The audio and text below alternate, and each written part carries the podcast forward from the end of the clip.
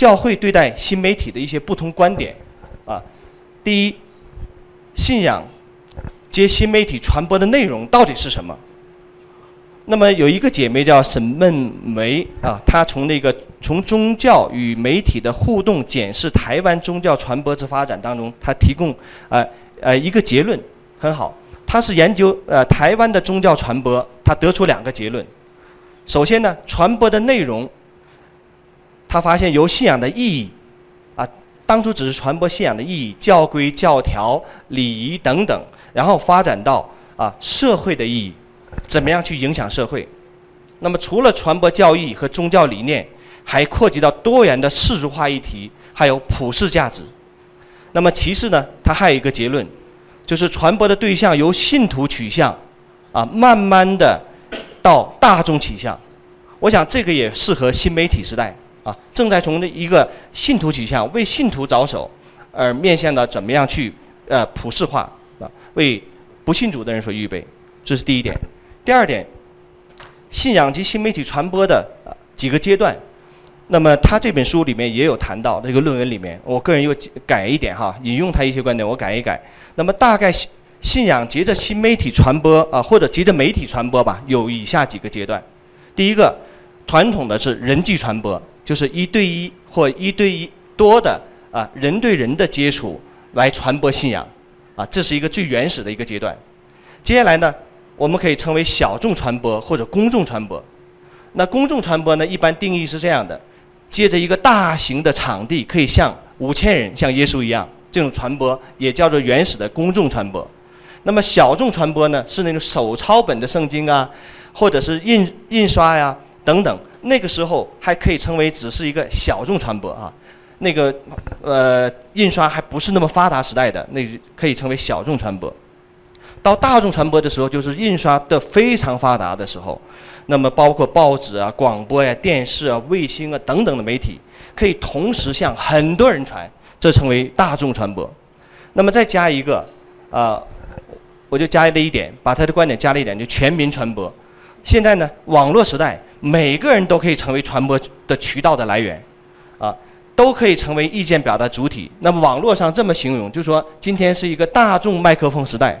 我在这讲，每个人都有麦克风，你们随时都可以讲，还可以互动和回应的时代。第三，那教会对待新媒体传播的观点也不太一致，大概有这样三种啊。第一种，把新媒体这种媒介认为是一种工具观或者是功能论。那这种观点说，哎，宗教与媒体间的关系就是一个工具的使用关系。你是新媒体也好，你是新兴媒体也好，你只是我的一个传播工具，啊，是我的一个媒介，这是第一种观点。第二种呢，教会认为呢是是本质主义的观点，那么主张呢媒体与宗宗教在本质上是相互矛盾的。那持这种观点的人是对新媒体是非常的消极的，原因是什么呢？在过去的媒体大发展的时代里面。是教会被塑造成我们传播消费主义的宗教观。他说：“我们不但没有利用媒体，反倒被媒体塑造成我们的信仰成为一种消费主义、简单化、片段化。我们被塑造了，所以媒体呢，呃，要小心，尽量不要使用新媒体。啊，不管是什么样的这种大众媒体，都要小心啊。这种消极的观点，那这种观点对我们也有提醒作用。第三种观点呢？”从一个辩证的角度来看宗教，然后与媒体的关系。这个，那么这一点上，对我们呃，对我们来讲，今天可能需要一个思考。他说，我们不需要那么消极的认为媒体只是一个工具。呃，其次呢，我们也要，也不要那么的消极的认为媒体一，我们一定会被媒体塑造成为一种消费主义。今天我们怎么样去积极的透过媒体来传播宗教的本质？那这个本质是什么？我抛出来，大家是讨论。我这一天也没得出一个答案，到底是什么才是透过媒体我们必须要传达的信息？那第四，新媒体时代其实已经对信徒、对牧会观已经产生了很多的影响。一个文学评论学家叫西格尔啊，啊，他认为呢。网络娱乐成为阅读的主要分心原因，啊，大家是不是这我们都是一样哈？博客、微博啊，让所谓的专家学者令所谓的专家呃权威崩溃啊，在碎片化、多层面、网络虚拟的世界里面，故事全然的崩溃了。他谈到一个非常大的一个提醒啊，我们的的教会将来面临一个很重要的一个挑战。牧者的讲道和牧养方式将面临一个非常大的挑战。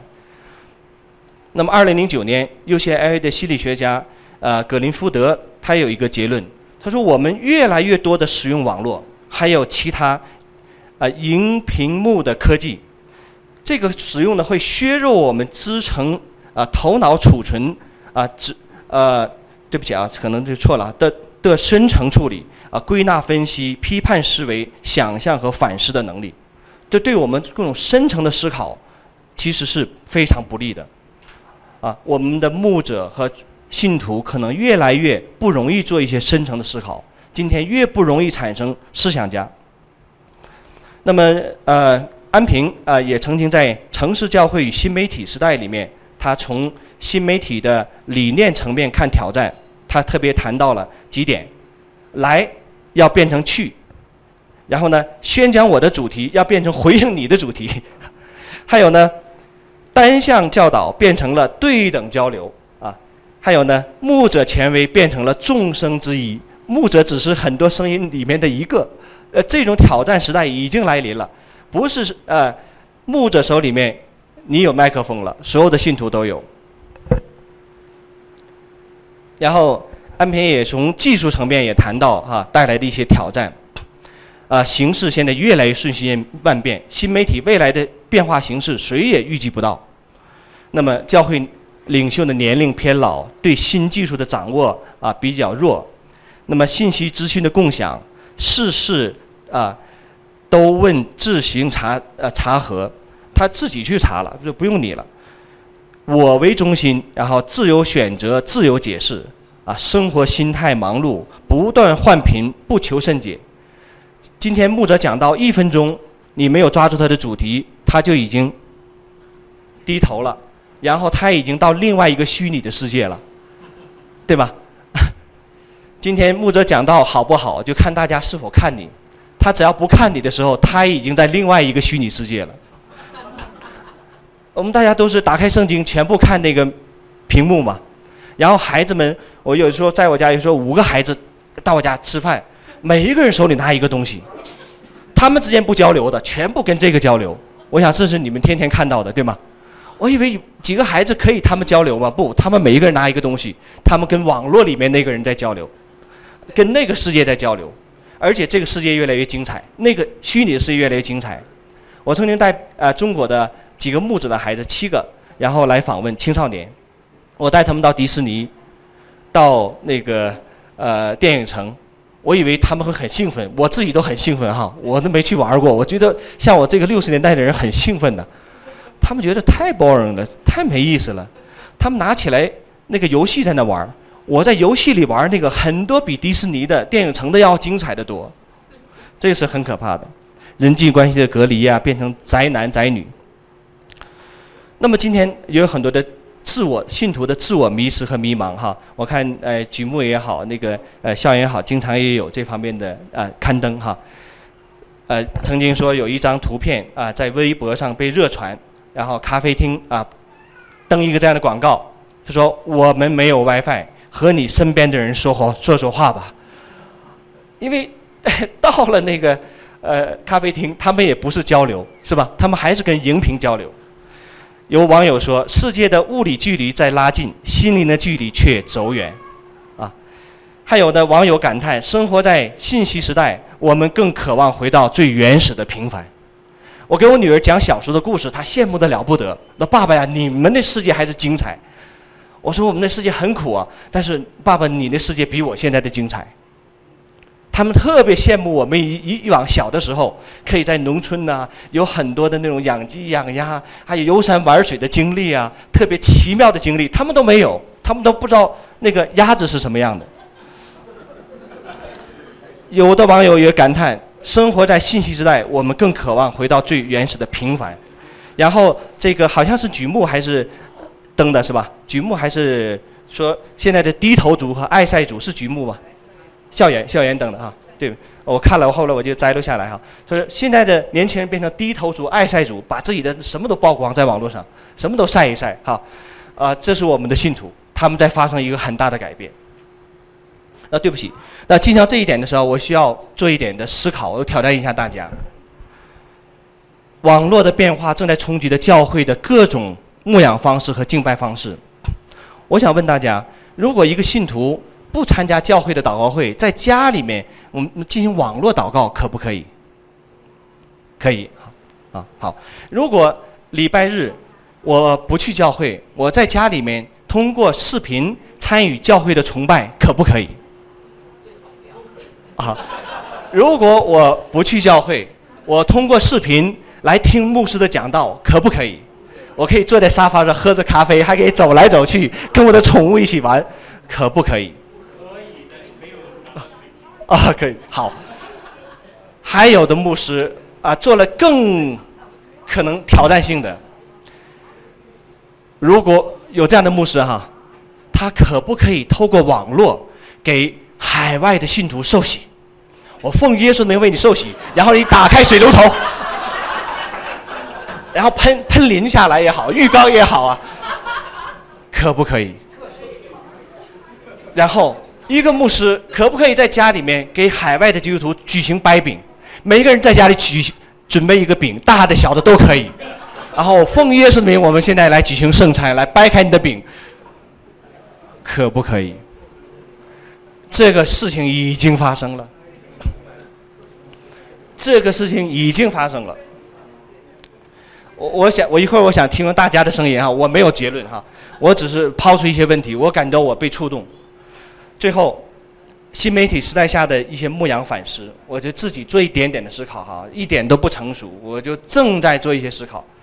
对于新媒体的来临，哦，我们可能不需要完全的拥抱，我们也不需要完全的拒绝。一方面，啊，新媒体成为传递信息与知识最佳的渠道，对吧？我想这呃举目也好，海外校园也好啊，还有远东也好，做了很多这方面的工作，我觉得非常好。他们做了很多的调整。另一方面，新媒体对于教会观及牧养方式产生的冲击，也是一个不可否认的事实。那么，正确的理解和回应，我觉得对教会的复兴是非常之重要的。那么，在新媒体的合场上啊，我们真的是看到有一批牧者哈，他们那个辛勤的努力已经初见成效。啊，这是不可否认的，但对于新媒体时代下的教会牧养者，啊，特别是牧者，不应该简单的顺顺应多元化、碎片化、网络虚拟、个性化等潮流。我个人的提出的是，我们是否应该反倒应该逆流而上？啊，牧者是否要带领信徒成为反动派，成为反潮流而动的人？如果我们一味的跟随潮流，我想教会将面临被淘汰的危险，所以呢，我个人就思考提提出以下十点供我个人反思的，我盼望也能够是否对大家也有帮助。那作为一个新媒体时代牧者，我个人的反应也盼望可也许会对我们牧者有帮助。第一，作为牧者，我们不应该陷入，我们不应该陷入到只传扬对不起啊，呃，只传扬信仰的浅。只传扬信仰的浅，而是要传扬信仰的深度、高度和广度。今天信仰的那个传播越来越浅，信徒越来越软弱。我们生了很多的孩子，全部是体质有问题的，他们能不能生下一代都有问题。我看到我们今天的九零后，那个体质是很弱的，啊，不仅身体弱，可能我们的灵性更弱，没有那种生命的影响力，不坚强。是因为我们牧者传的那个没有深度，没有高度，也没有广度。今天，我个人的反思说，我要在教会里牧养，那我必须要传出有深度的、有高度的、有广度的信息。我不应该顺从这个潮流，我也传那个特浅的。那么，网络上有人去做，那我觉得这是上帝的工作。作为牧者，我可能需要这样做。第二，牧者需要带领信徒读书。今天已经不读书的时代来临了，看微信，啊，一机在手哈，就是变什么便知天下事，全部是非常简单的信息。牧者应该带领信徒读书，读好书，读有深度的书，读有思想力的书，读有生命力的书。不读书，教会将来没有希望。教会必须成为一个学习型的教会。我个人是带领我们的我的童工，大概我最核心的童工六七个，我是给他们任务要读书，而且要读好书，经常把我个人的看的书要分享给他们。前几天我给一百本书，我给他们，目录给他们，我说这是我看到认为比较不错的，你们去读，你们要去看，你们要有要有深度，你们必须去学习，而且他们写讲章，我是提前两周要看，看完之后要给他改。而且要求他们，你必须看五，你自己写完以后必须要看五本解经书，解经这一段你怎么解的？你至少在网络上看两位名传道怎么讲的。还有，你是否讲道的时候看了一两本书？有人跟讲团契，那你有没有看入主团契啊？你会有没有看什么团契人生等等？假如说这些类的书啊，你从这些书里面得到了什么？不仅是你个人的思考。第三，牧者。要更加的回到生命的影响力，而不是神学知识。今天靠知识、靠神学知识的牧者，将来越来越式微，甚至被淘汰。我们讲的东西，人家一一在 Google 一搜，比你讲的还好，全能 Google 到，甚至发现某些牧者讲的跟网上一字不差，那就更惨了，那就更惨了。哇！现在的信徒，你讲某个题目，下面你马上 Google，这啊很多文章全出来了。你没等讲完，他已经看十几篇文章了，十几篇讲章已经看完了。哇！这牧师讲的太差了。如果牧者不带出生命力的话，你只讲知识和神学知识，你被淘汰了。我个人有这样的危机感，我肯定被淘汰了。我如果不带出生命的影响力，信徒不再听我了。今天在北京牧会。他要求牧者的条件很高，你有很好的社会阅历，对吧？你要有很好的知识装备，你还要有很好的神学装备，这些都很重要，否则在北京很难牧会了。但是更重要的是，信徒看想从你身上看到生命的榜样。如果前面几个没有，你有第四个，你还可以在北京牧会。如果都有更好，我想在北美也应该是，也可能是这样吧。还有呢，呃，我们牧者必须要重视，更加的重视灵修。我提的一点没有新意哈，我只对我提越发的重视灵修。我到美国来，我的祷告比北京更多一点了。因原因是什么呢？原因是看到神学院的祷告太少了。我在神学院里面，我没有，我们是神学院是很注重祷告的神学院，啊，正道是很注重祷告的神学院。我去过北美其他神学院啊，还有呃西人的神学院，根本就不怎么管理。是很注重的，但我依然觉得神学院的祷告不能支持我的日常的生活，所以我就跟我同工说，我在北美学习的一个最大的感受是说，我看到我们老一辈的那个祷告的重要性。我跟我的同工说，我的最大收获是我祷告比以前更多了，因为我看到我如果不祷告，我学的东西回去一点用没有，真的一点用没有。我我我跟我同工分享，我说我学到的收获就是我自己去面对神。我们牧者太多的去面对人的需要，回应人的需要，做人的仆人，错了。我们首先应该面对神，做神的仆人。我们没有好好做神的仆人，我们没有在神的面前做好听众，听神的声音，然后我们去牧牧养人，然后给人牧养，把自己的东西都倒空了，肠子肚子都拿出来了，还不能牧养别人。所以我跟我同工分享，我说我的最大收获是我必须面对神。我说我讲的跟老一辈讲的一点新意都没有，我只能说他们走的路是对的。啊，我是从失败当中我学习的，因为我来的前几个月我祷告少了，灵修少了，呃，什么都少了，啊，就这个生活觉得没有意思，在北美生活这么无聊，本来生活就很无聊，加上没有祷告生活就变得更加无聊。教会的牧养，哎，属灵的成分也很少。我去的那个小组天天做游戏，啊，搞各种活动。我说北美真是很会搞活动，我应该学习回去搞一点活动，因为我们教会特别不会搞活动。然后好，牧师更加的注重人与人之间面对面的连接。今天其实这些孩子们心里更加的饥渴人与人的面对面的连接，他们从网络上去跟别人聊天是一个只是一个饥渴的表现，他们更需要人与人的连接。所以牧者应该更多的跟信徒面对面的接触，不是觉得啊我跟他网络接触挺好，也能交流。第六，因为时间原因，我就快一点哈。我个人感觉到，做一个牧者，我越来越要回归到耶稣的牧养方式，就是门徒训练。我感谢好几位今天谈门徒训练，啊，这也是我最新的心得。如果教会不再做牧养，牧者不再做门徒训练，这个教会将来站不住了，没法回应这个新媒体时代的信徒了。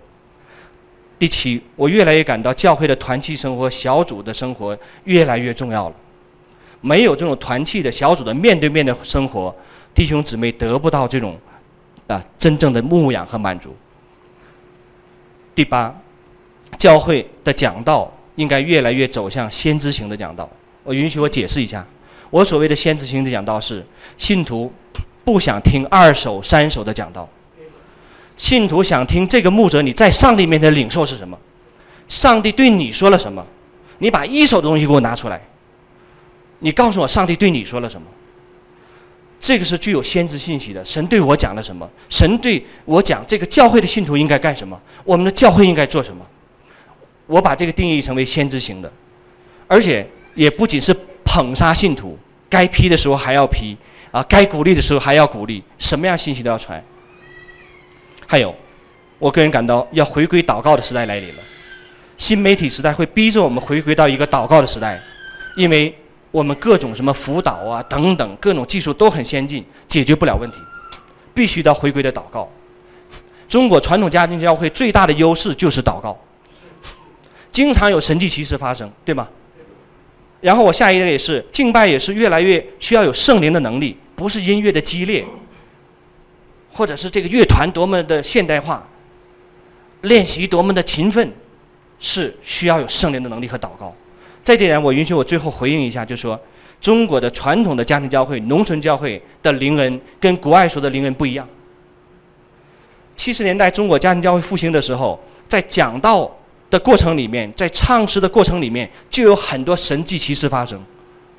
瞎子看见，瘸腿行走，然后这个被呃鬼附的人赶出去了。我想在座的中国的信徒都曾经经历过。而而且牧师都慌了，那时候牧师还不叫牧师，叫弟兄，都慌了。哇，怎么聚会时场面这么混乱？很多鬼出去了，啊，那时候的传道人因为有很多的祷告，所以呢，按手在猪的身上，猪就得医治了，是吧？那时候农村教会，农村一一口猪对农民是多么的重要啊！那是一年的那个积蓄啊，要给孩子上学，要买一些必要的。东西，当猪死了怎么办呢？要传道人祷告，传道人也给仗着胆子也要给给猪祷告啊！按说在猪身上，猪就活了。哇，我觉得城市教会特别要向农村教育学习，回到祷告的里面，需要那种圣灵能力。但后来的时候，海外教会来了，说：“哎，你们跟我们是一样的，我教你们怎么样说方言，咱们都叫灵云派，我告诉你怎么样是圣灵充满。”结果中国教会现在越走越偏，越走越偏，最后。我想说的是，我们需要回到使徒时代的机遇已经来临了。新媒体时代会把教会逼回到使徒时代，你不走使徒时代的时代这个路，将来教会不通了。